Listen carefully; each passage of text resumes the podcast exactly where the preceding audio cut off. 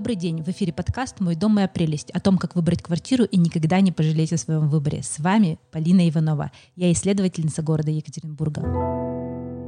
Для нас очень важно ваши оценки и отзывы. Пожалуйста, напишите нам отзыв или поставьте оценку. Также вы можете задавать вопросы, на которые мы с экспертами будем отвечать в следующих выпусках.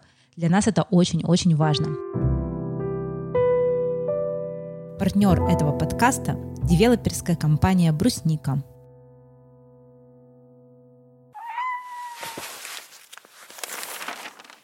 Сегодня мы будем говорить о старом фонде. Это явление, которое набирает популярность а, в нашем городе и вообще в России. Мы поговорим о том, как выбирать квартиры старого фонда, что это такое вообще, и с какими плюсами и минусами можно столкнуться, если вы выберете для себя именно этот тип квартиры. И сегодня у нас в гостях Настя и Полина. Всем привет, меня зовут Настя. Я недавно переехала в трехэтажный сталинский дом 57 года. Я работаю журналистом, мне 25 лет. Надеюсь, что я проживу в этом доме еще долго. Меня зовут Полина. В последнее время вся моя деятельность связана в основном с ремонтом и дизайном своего дома на Попова 7, про который я сегодня им буду рассказывать и делиться опытом. А у меня к вам первый вопрос, который я задаю обычно всем участникам моего подкаста. Расскажите, пожалуйста, коротко о том, как вы себе представляете вашу идеальную квартиру, персонально вашу. Ну, я могу сказать, что я уже живу в идеальной квартире. Я ее долго искала и нашла. Идеальная квартира для меня, пожалуй, это, как любят говорить э, владельцы квартир в Сталинках, это квартира с атмосферой, обязательно с историей.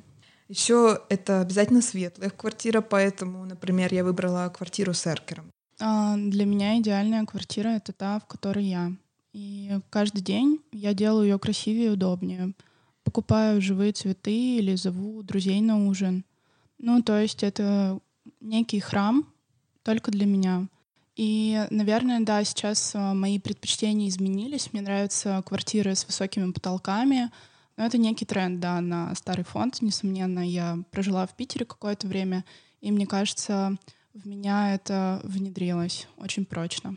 Ого, здорово. То есть Питер тебя подтолкнул к старому фонду? Ну, отчасти да. То есть я, когда жила в Екатеринбурге до этого, а, я жила в новостройке.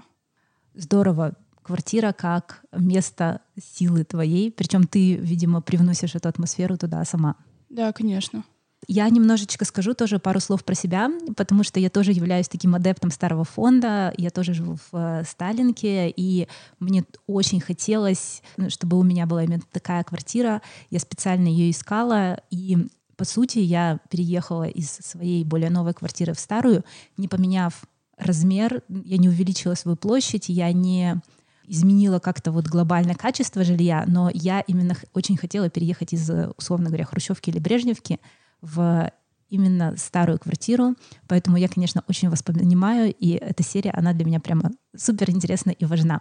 И здесь я как раз хочу э, перейти к второму вопросу. Как вы вообще пришли к этому? Ну вот Полина сказала, что в Питере она увидела эту романтику.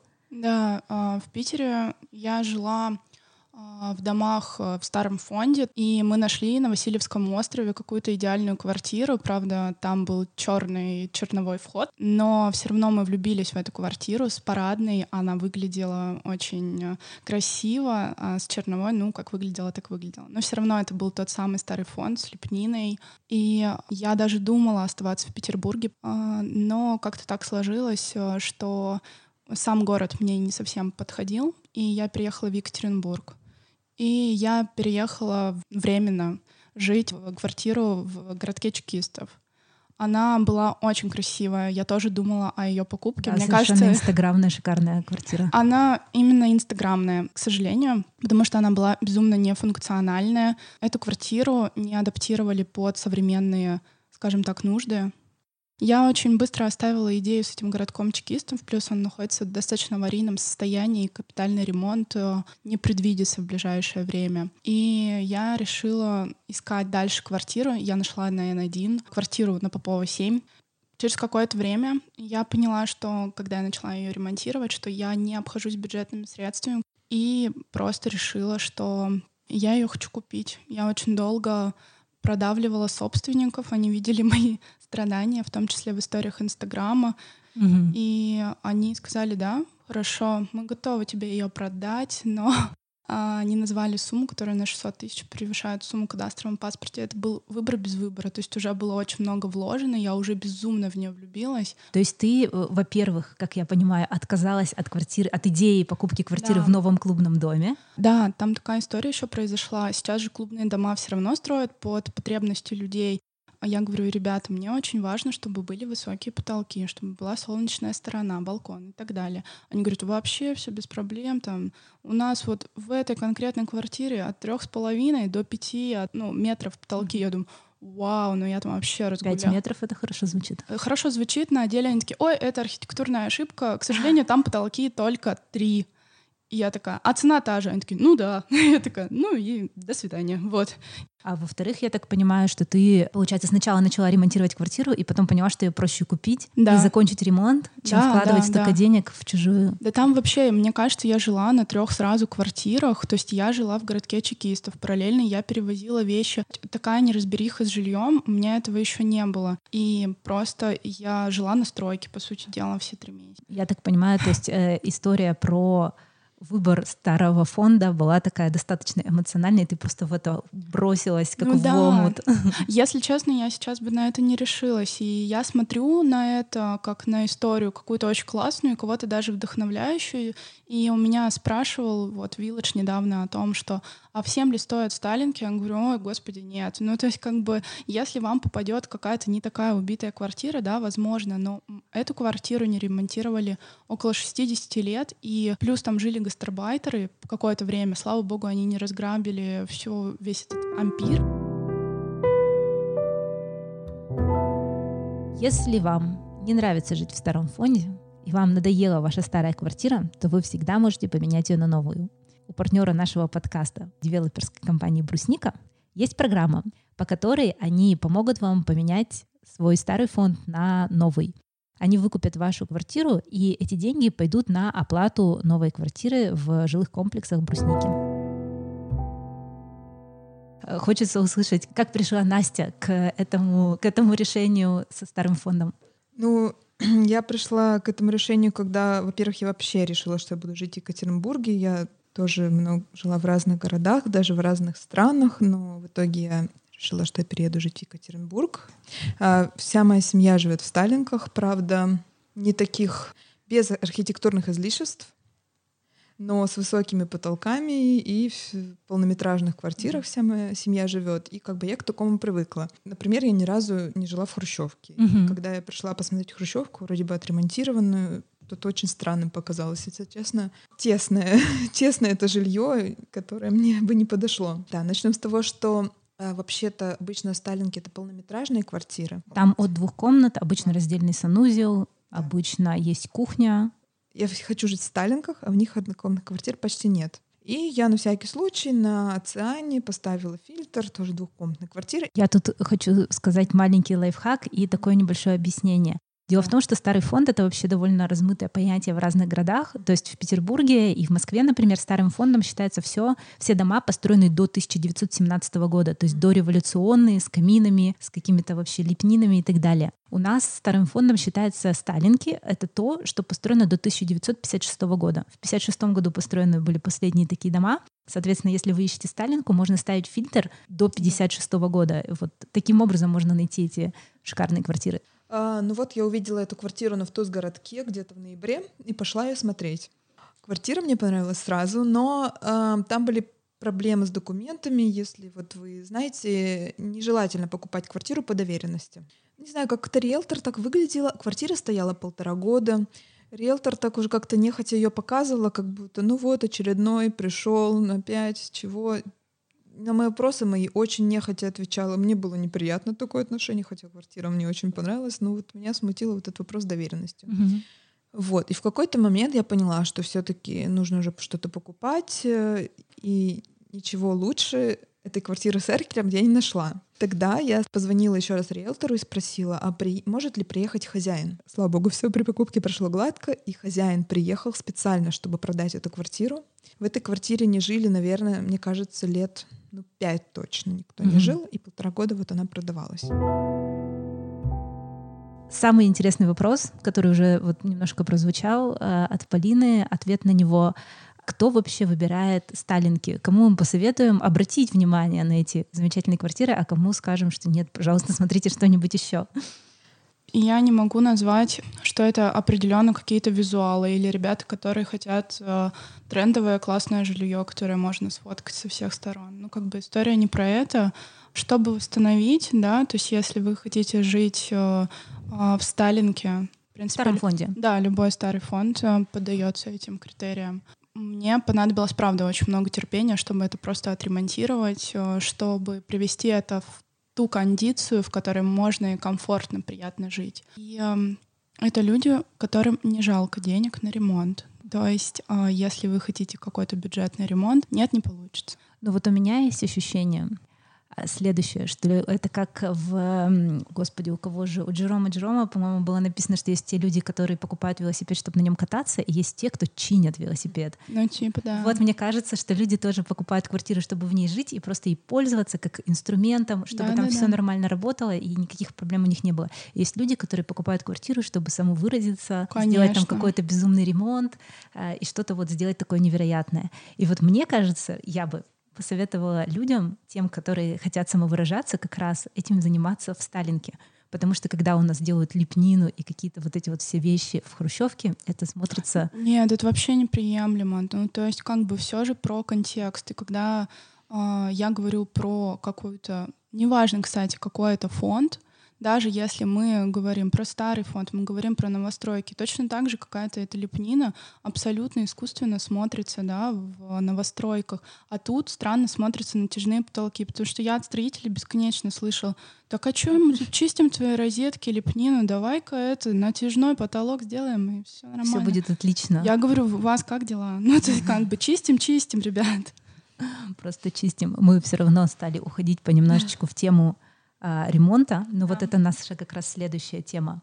А, ну, я, к сожалению, сильно не могу поддержать тему ремонта. Меня она пока не коснулась. А вопрос сейчас был, кому стоит да, кому стоит, Сталинку? Да? Э, кому стоит задуматься о том, чтобы обратить внимание, ну вообще на старый фонд. Mm-hmm. У нас помимо Сталинок же есть еще конструктивистские здания. Да. Их достаточно много в Екатеринбурге. А еще на самом деле в нашем городе есть совсем чуть-чуть но все равно они есть, квартиры все-таки дореволюционные, которые расположены в особняках. Усадьбы. Усадьбы. Я, я тут э, заинтересовалась тоже этой историей с усадьбами. Я думаю, господи, кто в них живет? И э, я даже задумалась, хм, а может быть, вообще надо было покупать усадьбу и там ремонтировать. Потом думаю, о, господи, Полина, успокойся, пожалуйста. Ну, на самом деле усадьбы, если мы уж начали про них говорить, некоторые из них, точнее, большая часть из них была коммунальными квартирами, и часть из них осталась квартирными домами. И вот когда я искала себе квартиру, это моя вообще чудовищная боль. Я рассматривала возможность покупки квартиры 70 квадратных метров на улице Горького между Малышева и Ленина. В усадьбе? В усадьбе с каменным первым этажом и деревянным вторым. И квартира была вот именно в деревянном этаже. Мои родители умоляли меня этого не делать. Они сказали, Полина, лучше просто, ну, типа, сделай что-нибудь другое, пожалуйста, но только не деревянный дом, все что угодно. Самым главным моментом еще в этой квартире было то, что посередине стояла огромная, совершенно шикарная печь с изразцами. То есть э, эта квартира меня прямо завораживала, и я готова была на все эти риски, но, к сожалению, меня опередили, и аванс за эту квартиру был внесен раньше. То есть были другие безумные люди. Обалдеть. Надо их на подкаст пригласить. Которые, эти ужасные люди, на самом деле, потом снесли эту печь. Я попала в эту квартиру позже, и они снесли там все. Там были разобраны все перегородки, и в том числе была уничтожена эта печь, а на ее месте они из кирпича выкладывали какой-то новый мангальчик. Насколько я знаю, они очень многие находятся, объ... ну, являются объектом да, исторического наследия. Да, культурного наследия. Культурного наследия, прошу прощения. И с ними сильно что-то делать нельзя. Ну, то есть это просто типа не в рамках закона, насколько я знаю. Давайте посмотрим на городок чекистов. Он является памятником архитектуры федерального значения, и что-то там балконов скворечников столько же, сколько, ну, кстати, мне кажется, да. в других домах. Тут я как немножечко эксперт дам комментарий, что да, действительно, часть старого фонда является памятниками архитектуры, часть нет, но это больше влияет, наверное, не на то, что вы делаете внутри, и даже на фасаде, потому что, к сожалению, у нас очень мало регулируется это. То есть все люди меняют окна на пластиковые, делают любую разбивку окон, да, там не обязательно историческую, застекляют балконы, когда им хочется, хотя, конечно, это все ужасно, и делать этого не надо. Но больше это влияет как раз на то, что ты сказала, на капитальный ремонт. То есть э, у меня дом не является памятником, в нем прошел капитальный ремонт, я купила квартиру уже капитальным ремонтом дома, то есть сменены стояки, поменены там крыша, что-то еще. И это, это конечно, супер круто, да. да. А в памятниках архитектуры чаще всего не бывает капитального ремонта, потому что фонд постоянно откладывает этот процесс. процесс. И вот этот вот, вот этот дом-усадьба, про который я говорила, который мне очень нравился, о, еще одна большая проблема была в том, что его вообще не было в программе капитального ремонта. У меня сейчас э, дом а, подвергается капитальному ремонту. Через месяц, э, как э, я закончила полностью весь ремонт, и в том числе скрыла все стейки, да, и счетчики, к нам постучались, сказали, все, сейчас будем короб разламывать ваш и а, трубы менять. Месяц прошел от свежего ремонта. Я такая, вау, здорово. ну, то есть, как бы, да, надо это чекать. Я абсолютно была в незнании, да, о том, что у меня сейчас будет капитальный ремонт. Вот мне как раз повезло. Видимо, хозяин квартиры, как я уже сказала, квартира продавалась полтора года, и посмотрела, что эта дата как раз совпала с датой капитального ремонта. Видимо, он ждал, когда сделают капитальный ремонт, чтобы ее продать. Тут я хотела бы сказать, что чтобы посмотреть, когда в вашем доме вообще планируется капитальный ремонт, есть сайт фонда капитального ремонта, там можно найти любой дом и посмотреть, когда в нем планируется и планируется ли вообще капитальный ремонт. Я очень довольна своей квартирой, безумно довольна, но я очень недовольна своим двором.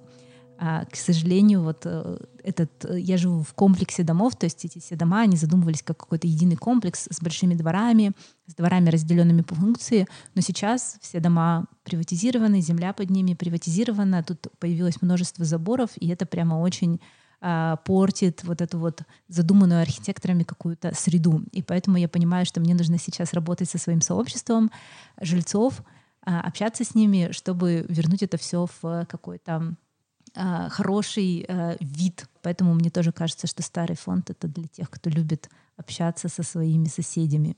У меня даже в мыслях было стать председателем ТСЖ. Оу. Но потом я решила, что я слишком молода для этого.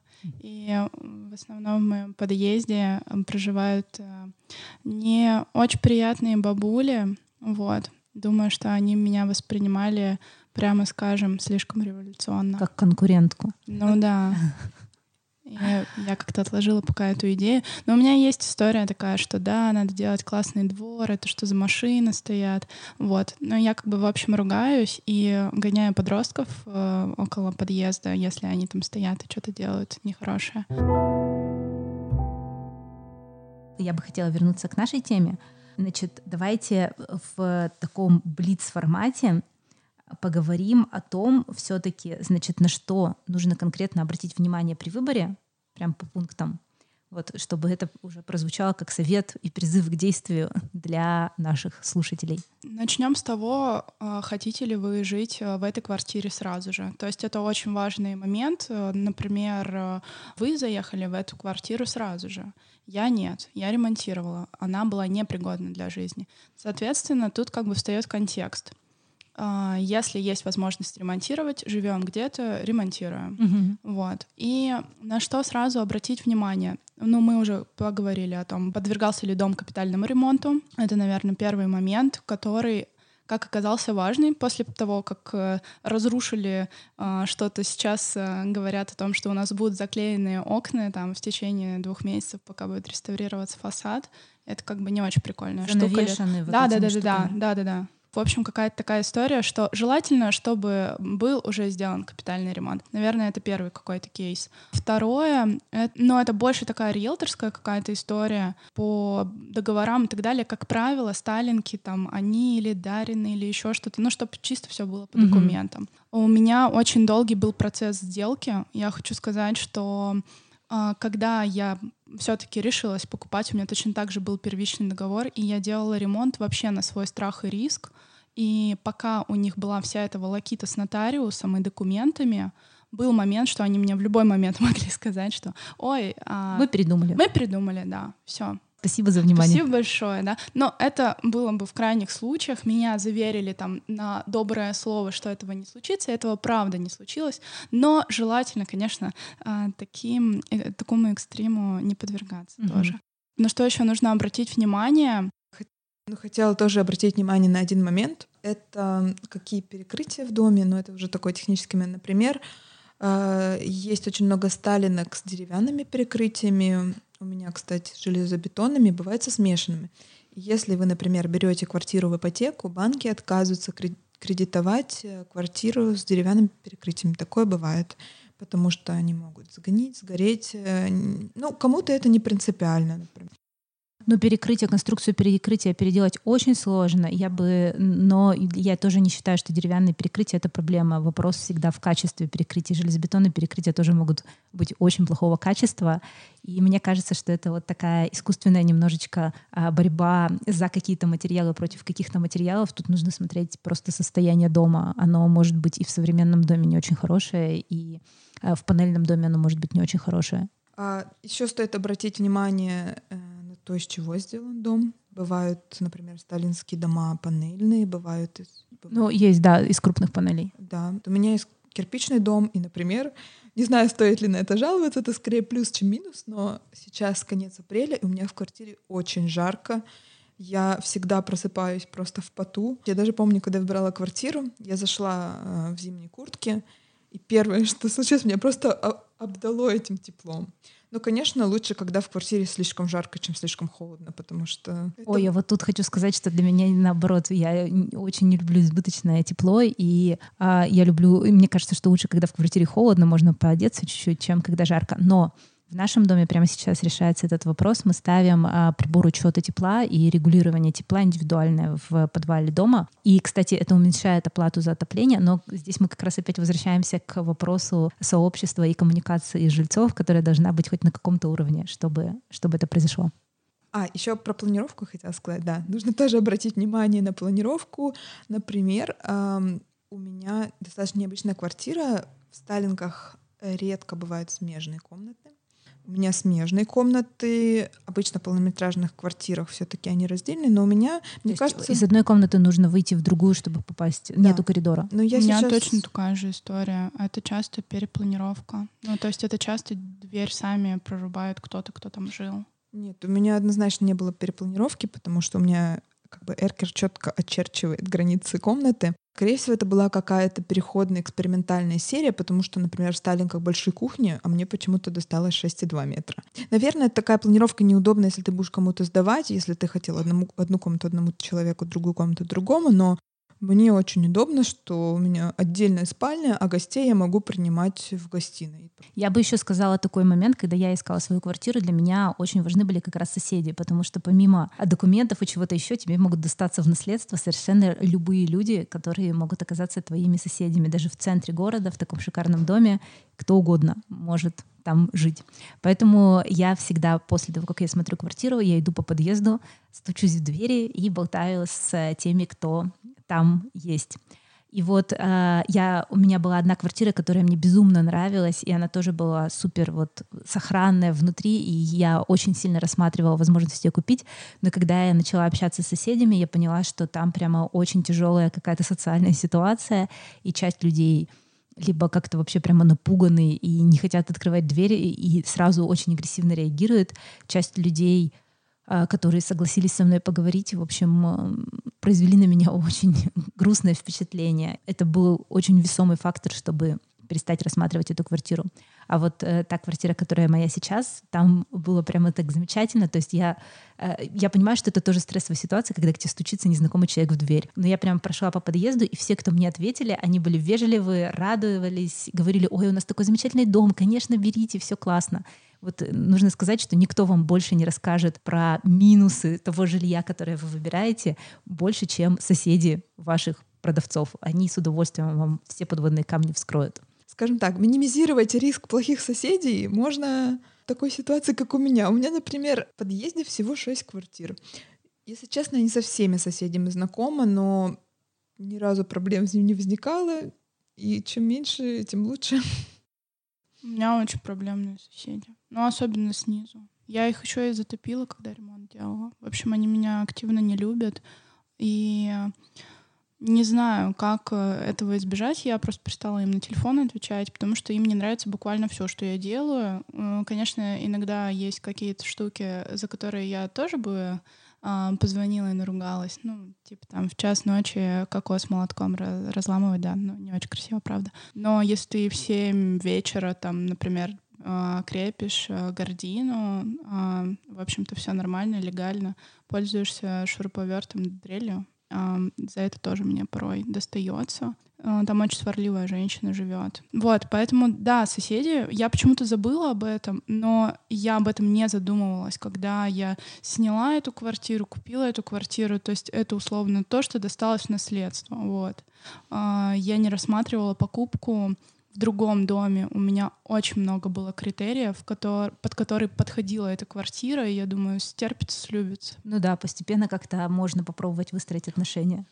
А у меня, кстати, с соседями, у меня, например, в доме очень хорошая звукоизоляция, и даже если они там что-то вытворяют, я об этом не знаю. Например, я сейчас, поскольку работаю журналистом, и у нас в период эпидемии очень много новостей, очень много работы, я поздно освобождаюсь, и от скуки я купила себе укулеле и играю иногда на нем. Угу. И это бывает в 11 вечера и в 12 вечера, и ничего, никаких жалоб нет. так что в звукоизоляции у меня все хорошо. Не знаю, может быть, если я буду делать ремонт, может быть, они тоже ничего не услышат.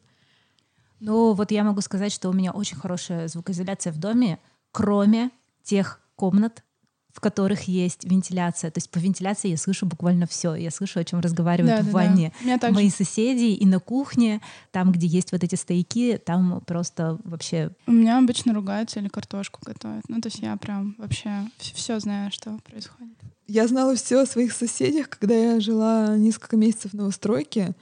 Там было совсем, я слышала со всех сторон. Причем это были люди, которые всегда устраивали какие-то тусы вы обязательно выходные, я даже знала, во сколько к ним сегодня придут гости, в какой момент примерно они напьются, и в какой момент мне нужно затыкать берушами.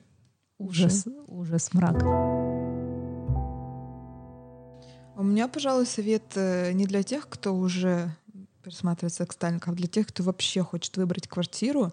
Скажу так, я столкнулась с большим количеством предрассудков, когда выбирала квартиру. Например, меня удивило, почему квартиру с таким шикарным эркером, с лепниной, с, в общем-то, неплохой планировкой, не по, не по очень высокой цене, э, хрущевка, у хрущевки в нашем районе за квадратный метр цена выше. Угу. Почему? Нужно смотреть конкретно на квартиру. Очень многие люди обращают внимание просто на год постройки. 57-го, ой, это старый дом, возьму 61-го хрущевку. И ничего, что у вас кухня будет там 4 метра. И а, разница всего 4 года, на самом да, деле. Да, разница 4 года, и все в таком духе. Потом, например, я живу в трехэтажном доме, и я спросила своего риэлтора, почему, почему такую квартиру, почему никто ее не покупает. Она говорит, ну просто люди думают, что это бараки. Какие бараки? У вас, в, в, не знаю, в бараке или пнина. Для меня это было непонятно. Вот. Но даже очень много сталкивалась с такими историями, что люди хотели посмотреть квартиру, подъезжаю к дому, видно, видят трехэтажный дом, до свидания. Вот. И да, многих именно этажность дома отталкивает и год постройки. Не нужно смотреть на год постройки, нужно смотреть на то, из чего сделан дом, и в каком он состоянии да, прямо в, сейчас? Да, в каком он состоянии прямо сейчас. И вообще, кстати, вот меня удивило, например, э, я знаю, что, например, в Москве и в Питере гораздо больше ценят сталинки, чем у нас. Риэлтор мне сказал, что у нас 40% рынка — это новостройки, и вся молодежь туда устремилась. Ну вот на самом деле мне кажется, что сейчас э, какая-то появляется новая молодежь, которая устремляется все-таки к старому фонду, и мы это видим вообще в трендах я бы сказала, Инстаграма, потому что если вы зайдете в Инстаграм и напишите слово «Сталинг» латиницей, то вы увидите кучу аккаунтов, которые посвящены реновации а, этих квартир в Москве, в Питере. Вот сейчас у нас еще появилось тоже. Я так понимаю, что у вас тоже Инстаграмы у обеих активно посвящены а, вот этим вашим проектам. Вы можете их сейчас назвать, если Да, у меня очень просто Инстаграм называется Полина Сотникова. В общем-то, искать долго не надо. Он и персональный, плюс он совмещает э, совет по дому, а, как вообще проходил ремонт. Там есть э, в актуальном истории полностью всего процесса ремонта, где я рассказываюсь и делюсь э, вообще всем, что происходило. Да, и совершенно потрясающие картинки было-стало. Прямо очень хорошо Да, я вообще люблю это. такую рубрику «Было-стало». По-моему, это очень здорово. А, мой инстаграм называется «Сталинка», нижнее подчеркивание в, нижнее подчеркивание ЕКБ. Я на самом деле тоже, я увидела, что есть такой тренд в Инстаграме, что люди заводят аккаунты своим сталингом. И вообще как бы не такой уж я и блогер, я редко что-то пощу, но мне тоже захотелось присоединиться к этому сообществу. И когда я покупала квартиру, у меня на самом деле были сомнения. Я думала, трехэтажный дом вдруг снесут, там уже на Первомайской, правда, деревянные дома, но собираются. У меня было много сомнений, но мне так хотелось жить в этой квартире. И я запостила первую э, публикацию и написала вот я буду жить в этом доме, привет со всему сообществу. И мне столько оставили комментарии, добро пожаловать, как у вас красивый дом, я бы сам хотел в таком жить. Когда начнете ремонт, приглашайте в гости. И я почувствовала, что я не одна, и что я все-таки сделала правильный выбор. Да, у меня тоже есть Инстаграм, он скорее личный, называется Птиполика, но у меня там тоже в сохраненных сторис есть прямо большая подборка про мою квартиру и про те детали, которые я уже э, здесь делала. Э, у меня был довольно интересный момент, когда я советовалась прямо вот с этим сообществом любителей старых квартир как раз через Инстаграм, и они, я отмечала их в сторис и задавала им какие-то вопросы, и они эти сторис перепащивали к себе, отмечая там других специалистов, например, специалистов, которые узко изучают только металлаховскую плитку. В общем, это сообщество, оно на самом деле большое, и оно действительно готово помочь и всем как-то, э, всем, всем помочь, до кого оно дотягивается. Большое спасибо вам за то, что пришли и за то, что поделились своим опытом. А, тема старого фонда действительно очень большая и неисчерпаемая. Я думаю, что мы еще не раз поговорим о нем и э, как с ним быть, что с ним делать. Спасибо за приглашение. Очень приятно побывать у себя дома, Полина. Да, и вообще приятно познакомиться с единомышленниками. Спасибо большое.